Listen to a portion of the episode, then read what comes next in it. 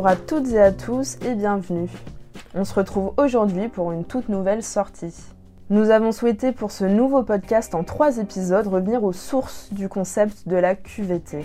Je suis Lucrèce Valence, journaliste, et on se retrouve accompagné de Joseph Layani, psychologue du travail, pour discuter des principes de la QVT. Un acronyme comme qui dirait un peu fourre-tout. En effet, le terme QVT est aussi bien employé pour parler des conditions de travail que de team building. Mais finalement, est-ce qu'installer un baby-foot ou encore organiser des ateliers créatifs au bureau améliore nos conditions de travail? C'est autour de ces différents enjeux que nous nous questionnerons. Pour ce deuxième épisode, nous aborderons les apports de la QVT masqués par certains clivages sociaux. Je vous souhaite une bonne écoute. Dix ans après le premier accord interprofessionnel sur la QVT, quel est le bilan?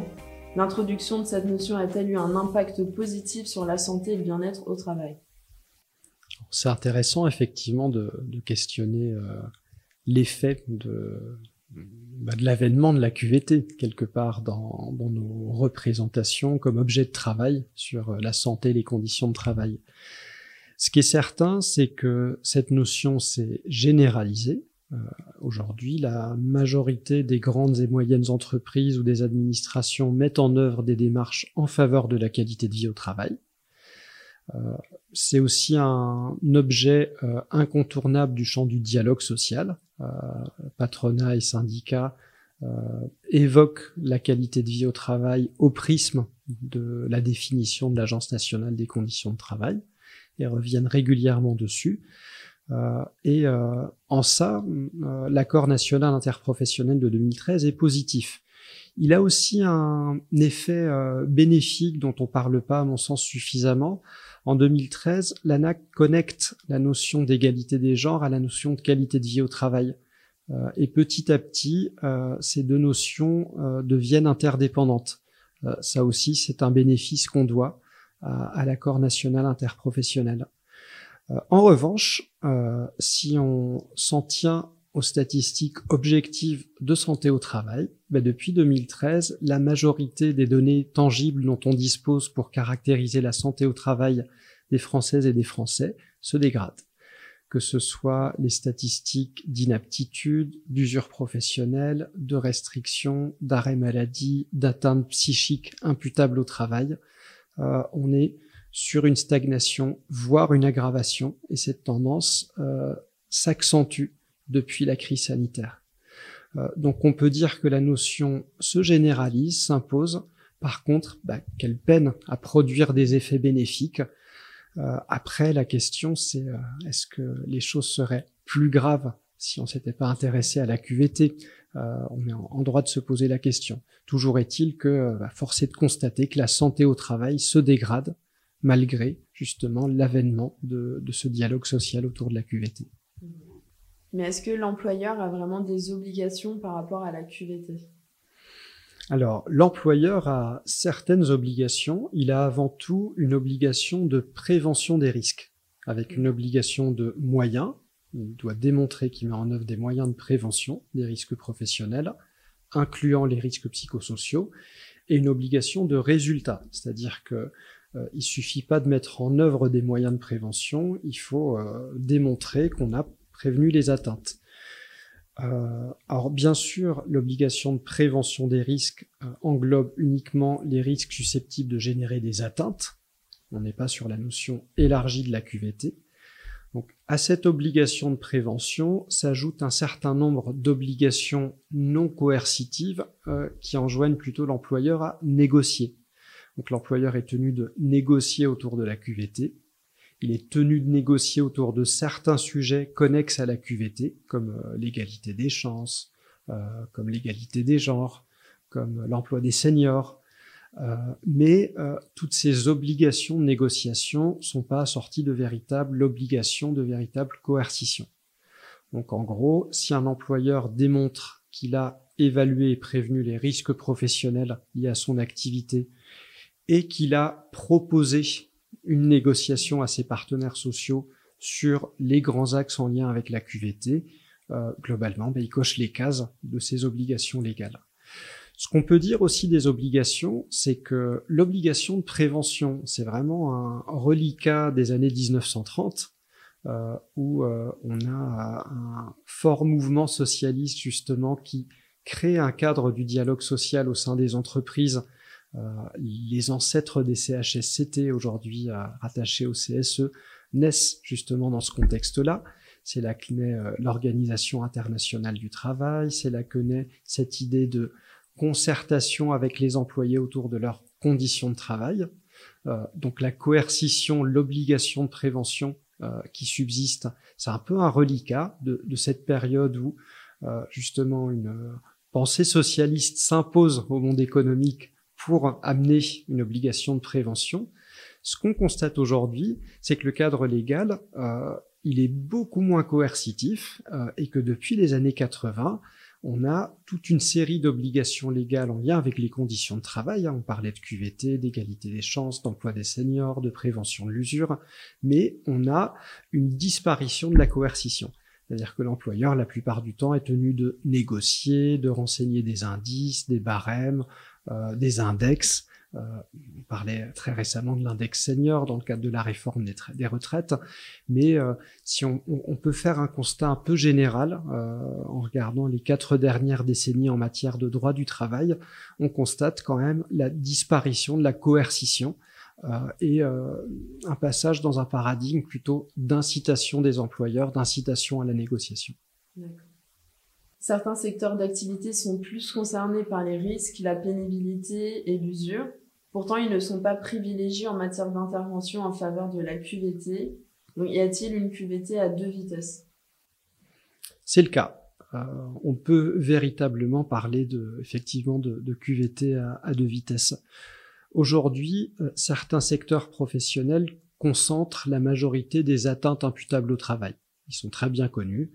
Euh, c'est le secteur, par exemple, médico-social, le secteur de l'agroalimentaire, le secteur du nettoyage industriel, euh, certains, certaines activités euh, industrielles aussi liées à la métallurgie, le secteur de la restauration, etc. Euh, on a une bonne connaissance des secteurs qui, bah, qui produisent des atteintes à la santé. paradoxalement, c'est dans ces secteurs qu'on retrouve le moins d'initiatives en faveur de la QVT. Et pour cause, ce sont des secteurs qui sont relativement pauvres. Euh, sur le plan euh, économique, sur le plan des fonctions support, sur le plan des moyens qu'on peut allouer à la prévention. Parallèlement, euh, on parlait dans le premier épisode justement de mesures de confort se substituant à la QVT, on parle aussi de great washing des grandes entreprises. Alors c'est un concept euh, qui a été introduit aux États-Unis en parallèle avec le greenwashing.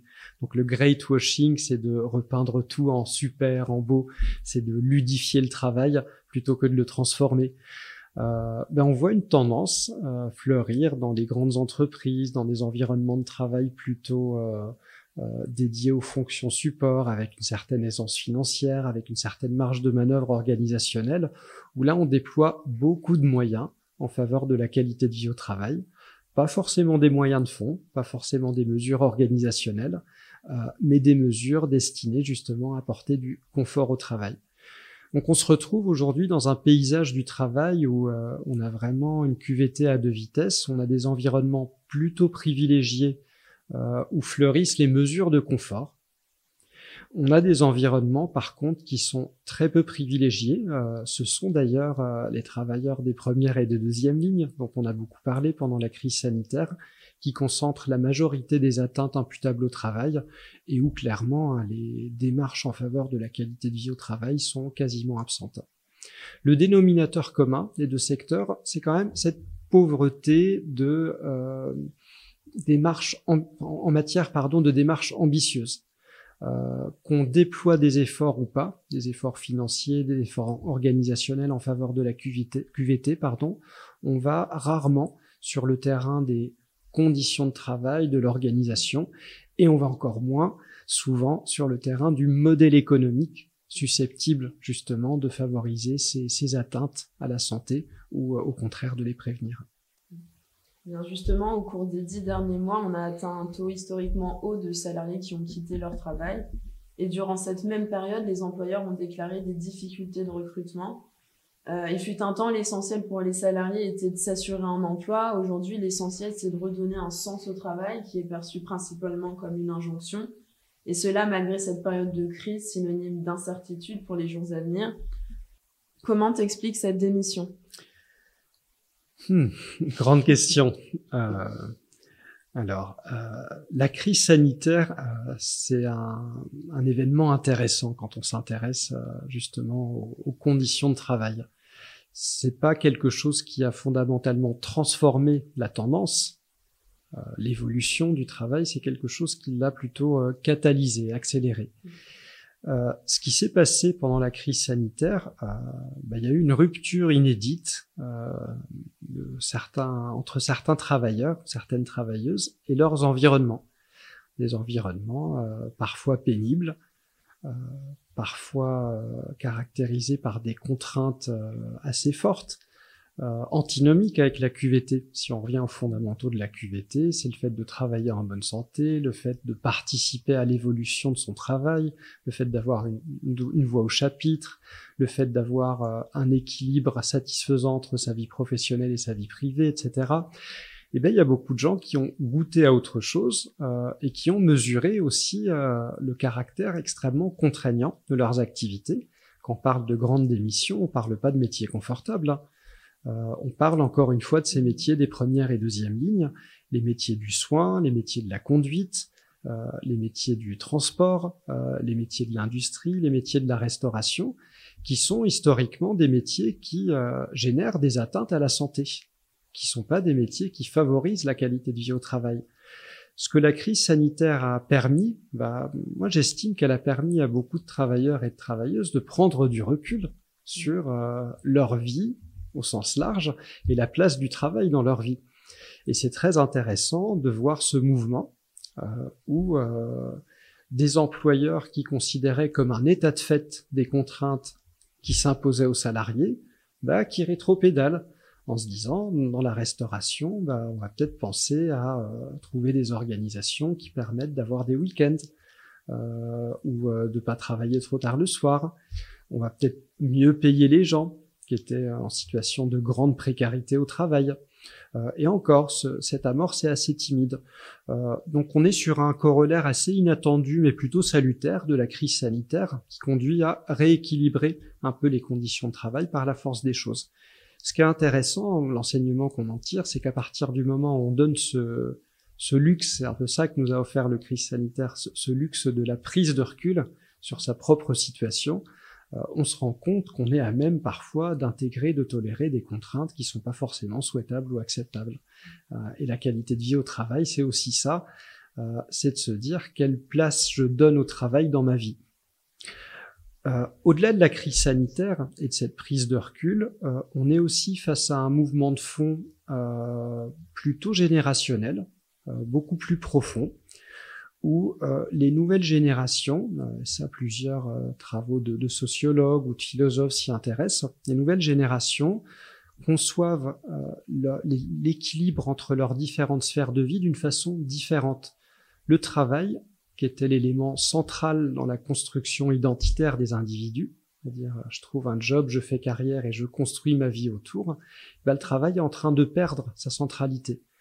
Euh, la centralité, euh, elle revient plutôt au fait bah, justement de se construire une vie équilibrée, où le travail est une composante parmi d'autres pour vivre de façon harmonieuse, avec euh, des centres d'intérêt, des passions, des périodes de césure, on fait autre chose que travailler. alors certains le déplorent, moi au contraire, je trouve ça intéressant, c'est plutôt un signe d'émancipation. où les individus justement sont capables de penser leur parcours de vie euh, autrement qu'à travers les contraintes imposées par le travail. Donc quelque part, euh, on est sur des effets inattendus qui contribuent à, à la notion de QVT euh, si on revient à son essence, mmh. à savoir travailler dans de bonnes conditions et trouver un bon équilibre entre ces différentes sphères de vie. Depuis tout à l'heure, on parle de la notion de QVT et de ses aspects concrets, mais quand on se balade sur certains sites de professionnels, on constate qu'il y a peu d'éléments concrets justement. Est-ce que les professionnels de la QVT se seraient pas un peu éloignés de la notion de base? Bah Là aussi, c'est une bonne question. Ce qui est certain, c'est qu'il y a aujourd'hui beaucoup de professionnels de la QVT au sens large. On a parlé de QVT au sens conditions de travail, organisation, mais aussi d'opérateurs qui promeuvent des mesures de confort ou des mesures de bien-être. Euh, beaucoup de gens parlent de la QVT pour les travailleurs et les travailleuses. Euh, par contre, force est de constater que les travailleurs et les travailleuses les plus concernés par les problématiques de santé au travail ont assez peu voix au chapitre. Euh, le discours général sur la qualité de vie au travail, euh, il est aussi parfois assez galvaudé. Il a tendance parfois à tomber dans des lieux communs. on voit par exemple, et à l'initiative à commencer par l'Agence nationale des conditions de travail, fleurir beaucoup de discours autour du fait de mettre en débat le travail, de parler du travail, de faire du management participatif, de favoriser certains très managériaux. Donc pourquoi pas? Euh, Mais euh, comment transposer ces notions dans des environnements de travail très contraints? Comment aussi réfléchir à la qualité de vie au travail dans des environnements où il n'y a même pas de management, même pas de dialogue social? Je pense aux travailleurs ubérisés, aux, professions libérales par exemple. Euh, et comment aussi sortir de ce débat un petit peu de je dirais de faux experts, parce que ce sont beaucoup de personnes qui théorisent un travail idéal qui est assez détaché euh, de certaines problématiques concrètes, euh, pour remettre justement les, les, travailleurs et les travailleuses au centre de ce débat. Je crois que c'est ça la vraie question. Il euh, n'y a pas d'expertise en matière de qualité de vie au travail. La qualité de vie au travail, c'est euh, le fait de débattre de la façon dont le travail s'opère. Donc les personnes les plus légitimes pour débattre de la façon dont le travail s'opère, ce sont les travailleurs et les travailleuses. Euh, ces dernières années, ben, on a vu fleurir un certain nombre de corps intermédiaires, d'experts, d'opérateurs, justement, qui sont venus euh, un peu théoriser euh, à outrance cette notion de QVT, en, en, effaçant un dialogue réel autour des conditions de travail. Donc il y, a, effectivement une forme d'abstraction qui s'est construite euh, autour du concept, et c'est pas forcément une, bonne chose. Euh, dans cette abstraction, dans ce discours ambiant autour de la qualité de vie au travail, on peut aussi déplorer des écueils. Euh, on est sur des lieux communs assez galvaudés, assez positivistes, mais on touche rarement au modèle économique proprement dit. Euh, on voit rarement de débats autour des cadences acceptables, par exemple. Euh, de débats autour de certaines tâches qui pourraient être euh, supprimées ou révoquées du fait de leur caractère pathogène. Je pense à certains métiers qui sont, comme dans le médico-social ou dans l'agroalimentaire, extrêmement producteurs d'accidents du travail ou d'inaptitude. Et on est plutôt dans des discours autour de la participation, autour du dialogue, autour de la mise en débat du travail, autour de la refondation du travail par les salariés, mais qui est à mon sens un discours plutôt réservé à certaines euh, catégories de salariés qui ont une marge de manœuvre et de la, pour, pour justement transformer le travail. C'est ça le paradoxe, il revient un peu à cette QVT à deux vitesses. On a d'une part une population salariée qui n'a pas de marge de manœuvre sur le travail, qui n'a pas voix au chapitre, qu'on n'entend pas, on voit rarement des salariés d'EHPAD débattre de leur QVT, euh, idem dans l'agroalimentaire, idem dans le nettoyage industriel. Et parallèlement, on a d'autres professions euh, qui évoluent dans des conditions plutôt satisfaisantes, dont le travail est assez plastique, c'est-à-dire qu'on peut revoir les contours de l'organisation, du management, et le discours de la QVT, ben, il se construit plutôt autour de ces environnements de travail. Donc oui, on a une forme d'abstraction et cette forme d'abstraction, elle empêche euh, de mettre en lumière les spécificités de certains métiers qui sont productrices d'atteintes à la santé au travail.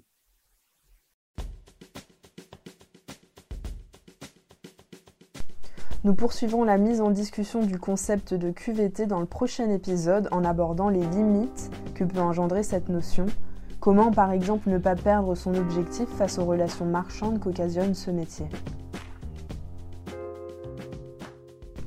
Vous venez d'écouter un épisode de QVT La Tribune, merci de nous avoir suivis.